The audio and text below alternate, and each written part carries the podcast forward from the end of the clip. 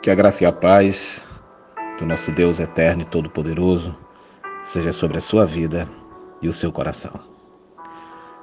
Porque eu decidi não desistir jamais.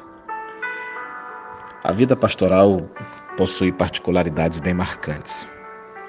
Uma delas é a solidão, a tristeza e o desânimo que são causados pelos ataques maldosos de alguns. Eu me lembro de uma situação especialmente marcante que eu vivi há algum tempo. Uma espécie de confluência de episódios negativos. Aquilo que o mundo costuma chamar de inferno astral. Nessa ocasião, uma pessoa muito próxima me disse: Por que você passa por tudo isso? Você não é obrigado a viver tamanha humilhação. Por que você não desiste de uma vez? Aquilo poderia ter sido um incentivo fatal mas eu senti em meu coração que a desistência seria a mais inaceitável das decisões e que é impossível desistir quando se tem Jesus no coração. Mas o que significa desistir? A palavra tem origem latina, significa não prosseguir, significa renunciar. Quando aceitamos o senhorio de Jesus sobre nossas vidas, temos que abrir mão de muitas coisas dando lugar a novas atitudes, novos pensamentos, enfim, dando lugar a um novo homem. A Bíblia nos dá inúmeros motivos pelos quais jamais devemos desistir. E eu tenho tomado posse de alguns deles para conseguir superar as dificuldades quando dias atribulados me sobrevêm. Em primeiro lugar, eu creio na fidelidade de Deus, nas suas promessas e palavras. Está escrito lá em 2 Samuel 22, 31. Quanto a Deus, o seu caminho é perfeito, e a palavra do Senhor é fiel.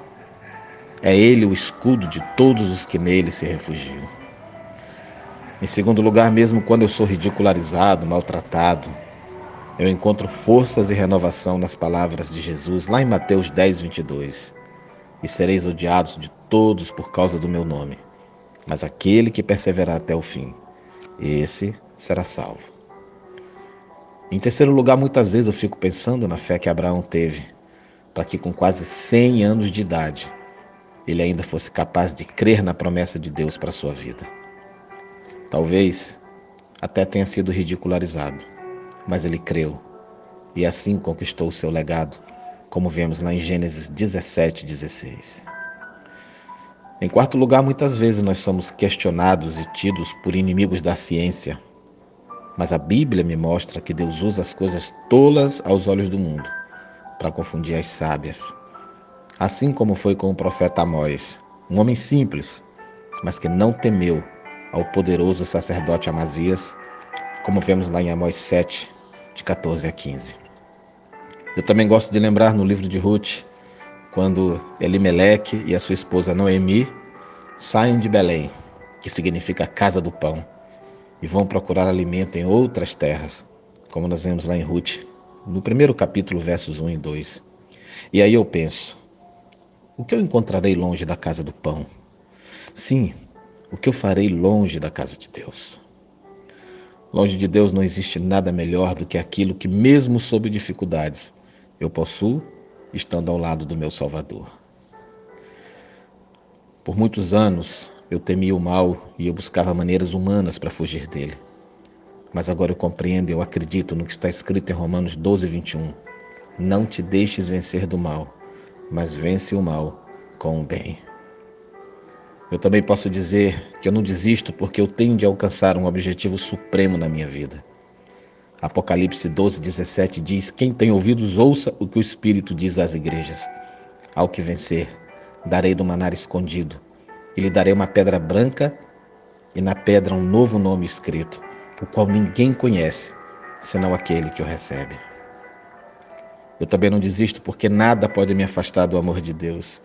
Romanos 8, de 38 a 39 diz: Porque eu estou certo de que nem a morte, nem a vida, nem anjos, nem principados, nem coisas presentes e nem futuras, nem potestades, nem altura, nem profundidade, nem qualquer outra criatura poderá me separar do amor de Deus que está em Cristo Jesus, nosso Senhor.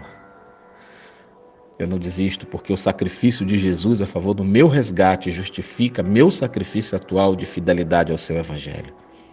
Porque o Filho do Homem veio salvar o que estava perdido. Mateus 18, 11. E finalmente, o maior de todos os motivos. Não há como rejeitar um amor com as credenciais daquele que Deus nos oferece.